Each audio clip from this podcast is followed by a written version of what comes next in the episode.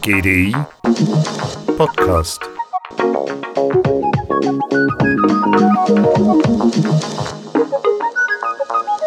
Öffentlicher Raum und Wohnen Öffentlichkeit und Privatheit zwei Gegensätze. untrennbar miteinander verbunden. Wenn es also eine Verbundenheit zwischen den beiden Bereichen gibt, ist es logisch, dass sich eine Veränderung des einen auf den anderen auswirkt. Das GDI hat kürzlich zwei Studien veröffentlicht, die sich mit diesen beiden Themen auseinandersetzen. Auf der einen Seite Future Public Space und auf der anderen Seite Microliving. Wir stellen den öffentlichen Raum und das Wohnen in der Analyse einander gegenüber. Zunächst glaube ich, ist es wichtig zu verstehen, dass der Wandel wirklich zu den Städten geht als den politischen Akteuren der Zukunft. Also nicht mehr die Nationen sind entscheidend, sondern die Macht geht eigentlich zu gut geführten Städten.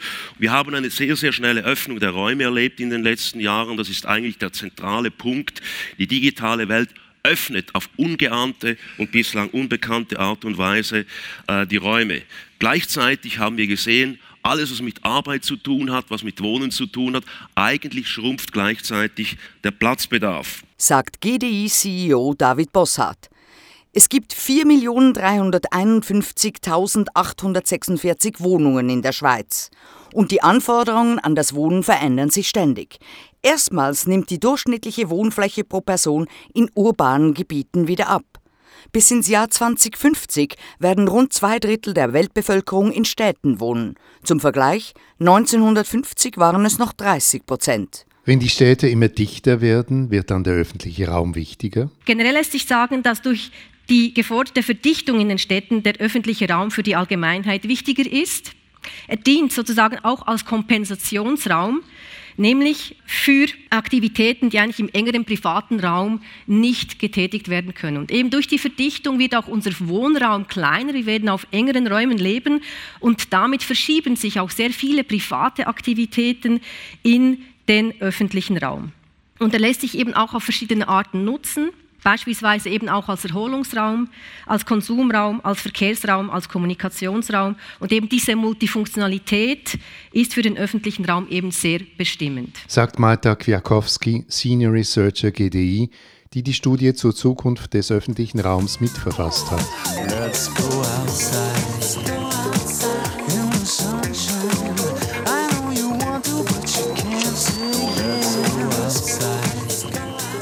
Die Digitalisierung eröffnet technologische Neuerungen und fördert damit neue Wohnkonzepte und Wohnformen. Der dynamische Wandel durch Individualisierung und Flexibilisierung unserer Lebensformen verändert auch das Wohnen. Der Megatrend der Individualisierung zeigt sich in der Popularität des Solo-Lifestyles.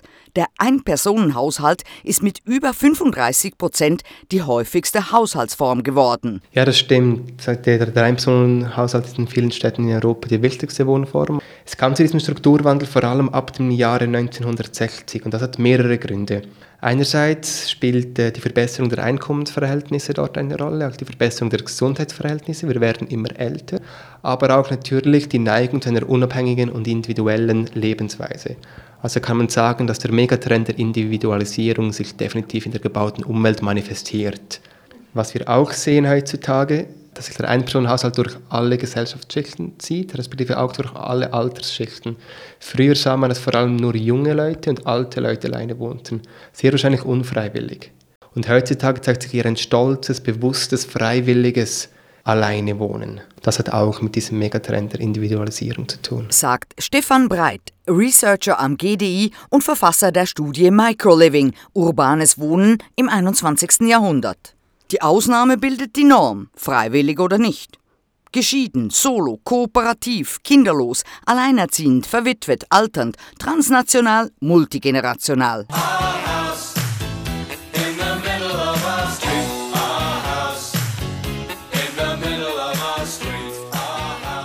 Neue Arbeitswelten, veränderte Mobilität, Konflikte zwischen Bewohnern und Touristen, Strukturwandel im Handel verändern den städtischen Raum. Eines der wichtigsten Kriterien in Definitionen des öffentlichen Raums ist die Zugänglichkeit für alle. Und diese Zugänglichkeit, kann man sagen, wird vielleicht in Zukunft immer mehr bedroht. Sie wird bedroht ähm, durch Spielregeln, sie wird bedroht durch Hausregeln von globalen digitalen Playern, durch Gebote und Verbote und eben auch durch neue Rahmenbedingungen. Sagt Marta Kwiatkowski. Die unterschiedlichsten Anforderungen führen zu einer konstanten Verhandlung und Auseinandersetzung zwischen den einzelnen Interessensgruppen. Die Frage nach der Relevanz und der Bedeutung der physischen Fläche wird neu gestellt. Wohnen findet nicht mehr nur zu Hause statt. Interaktionen sind digital und virtuell, gearbeitet wird nicht mehr nur im Büro. Wohnen ist fast überall und gleichzeitig. Wir sind immer mehr unterwegs, unsere Mobilität dank Smartphone und Co lässt die Grenzen zwischen öffentlich und privat verschwimmen. Es entsteht eine Koevolution zwischen Haus und Stadt, so Stefan Breit. Natürlich ist das angelehnt an diese reduzierende Wohnfläche. Also wenn man zu Hause weniger Platz hat, stillt man seine Wohnbedürfnisse auch viel mehr im öffentlichen Raum. Gleichzeitig ist es so, dass wir heute viel weniger Platz brauchen und auch zukünftig weniger Platz brauchen als heute, um unsere Bedürfnisse zu stillen. Also ein Beispiel, ich brauche zu Hause nicht mehr nur ein Büro, um meine, meine Sachen zu erledigen, um meine E-Mails zu beantworten. Das kann man auch gleich so gut in, in einem Café machen. Heute sieht man auch in jeder S-Bahn, in jedem Zug die Leute arbeiten beispielsweise. Wenn ich mich erholen möchte, jetzt vor allem im Sommer, muss ich das nicht mehr im Wohnzimmer tun oder nicht nur im Wohnzimmer, kann es gut auch im Park machen. Und dort sehen wir, dass Wohnen viel mehr, nicht mehr nur zu Hause stattfinden, man geht raus in den öffentlichen Raum, man trifft dort Leute, pflegt dort soziale Kontakte und diese My Home, My Castle Mentalität wird dadurch herausgefordert. Immer mehr Verhaltensweisen und Normen aus dem privaten Kontext werden also auf den öffentlichen Raum übertragen. Man isst im Tram, man schminkt sich im Zug, man telefoniert in der Öffentlichkeit und geht im Trainer in die Mikro. Es entstehen neue Ansprüche an die städtische Infrastruktur um uns herum, als auch an die häusliche Infrastruktur drinnen. Es entstehen neue Beziehungen zwischen Wohnumfeld und Wohngebäude. Privatheit und Öffentlichkeit werden durchlässiger. Wichtig ist auch hier wieder die Entwicklung in Sachen Digitalisierung, die die Dienstleistungs- und Erlebnisgesellschaft umkrempelt. Essen wird ins Haus geliefert, der Uber hält vor der Tür, Kinofilme kommen per Netflix ins Wohnzimmer. Mit einem Klick holt man sich alles ins Haus. Und mit virtueller Realität, Spracherkennung und Chatbots kann man das Wohnen zu einem maßgeschneiderten Erlebnis mit höchster Bequemlichkeit machen. Zu Hause übernehmen das schon heute Siri, Alexa, Cortana und wie sie alle heißen. Alexa, geh mit dem Hund Gassi. Hundesitting ist nicht mein Bereich. Augmented Convenience, erweiterter Komfort. Allein, privat, zu Hause oder doch nicht, Stefan Breit? Diejenige Technologie, die tatsächlich das Zusammenleben beeinflusst, also wie ich kommuniziere mit anderen Leuten, die wird das Wohnerlebnis prägen. Und heutzutage ist es so, dass wir durch das Smartphone, durch das Internet eigentlich unsere Freunde, unsere Familie somit quasi immer mit uns tragen. Und das verändert auch die Art und Weise, wie wir eigentlich im Wohnen selber mit anderen Menschen interagieren möchten. Deswegen ist es einfach vorstellbar, dass wir, weil wir ständig verbunden sind mit unseren Freunden, eigentlich auch einfacher alleine wohnen können.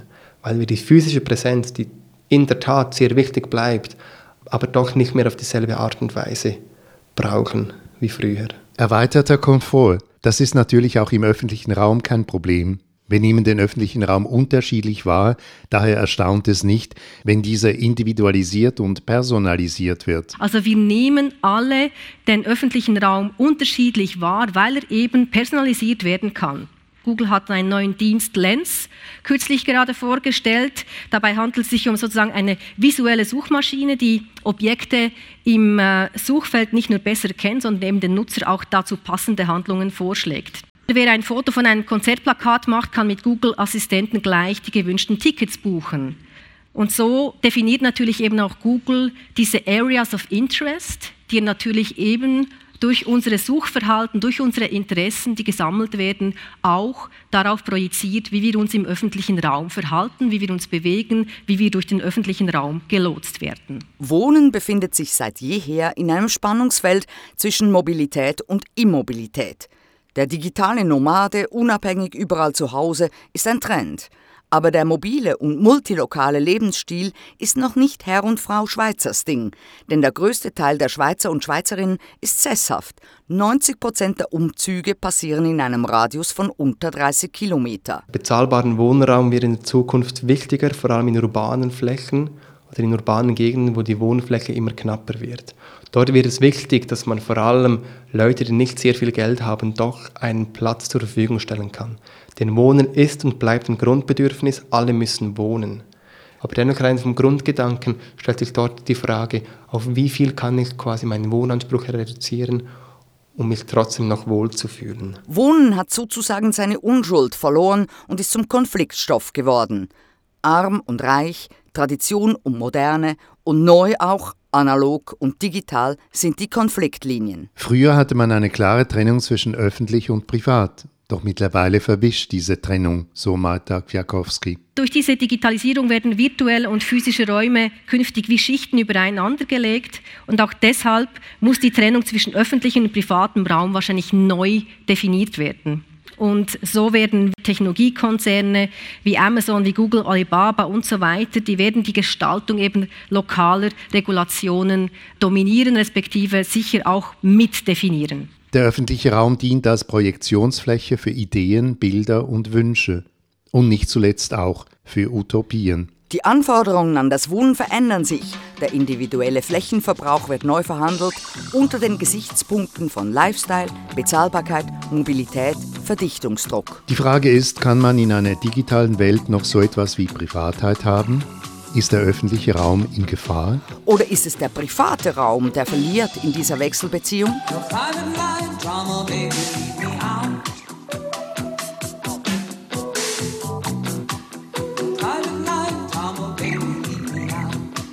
Hannah Arendt sagte im Vordigitalzeitalter, Das Merkmal des Privaten hat damit zu tun, dass die eigenen vier Wände der einzige Ort sind, an den wir uns von der Welt zurückziehen können. Nicht nur von dem, was in ihr ständig vorgeht, sondern von ihrer Öffentlichkeit, von dem Gesehen und gehört werden. diese Sichtweise ist in den Forschungen unserer GDI-Researcher überholt. Wohnen und der öffentliche Raum werden sich sehr verändern. Die Szenarien, die vorstellbar sind, können Sie in unseren Studien lesen, die Sie gratis auf gdi.ch herunterladen können. Future Public Space, die Zukunft des öffentlichen Raums. Und Microliving, urbanes Wohnen im 21. Jahrhundert.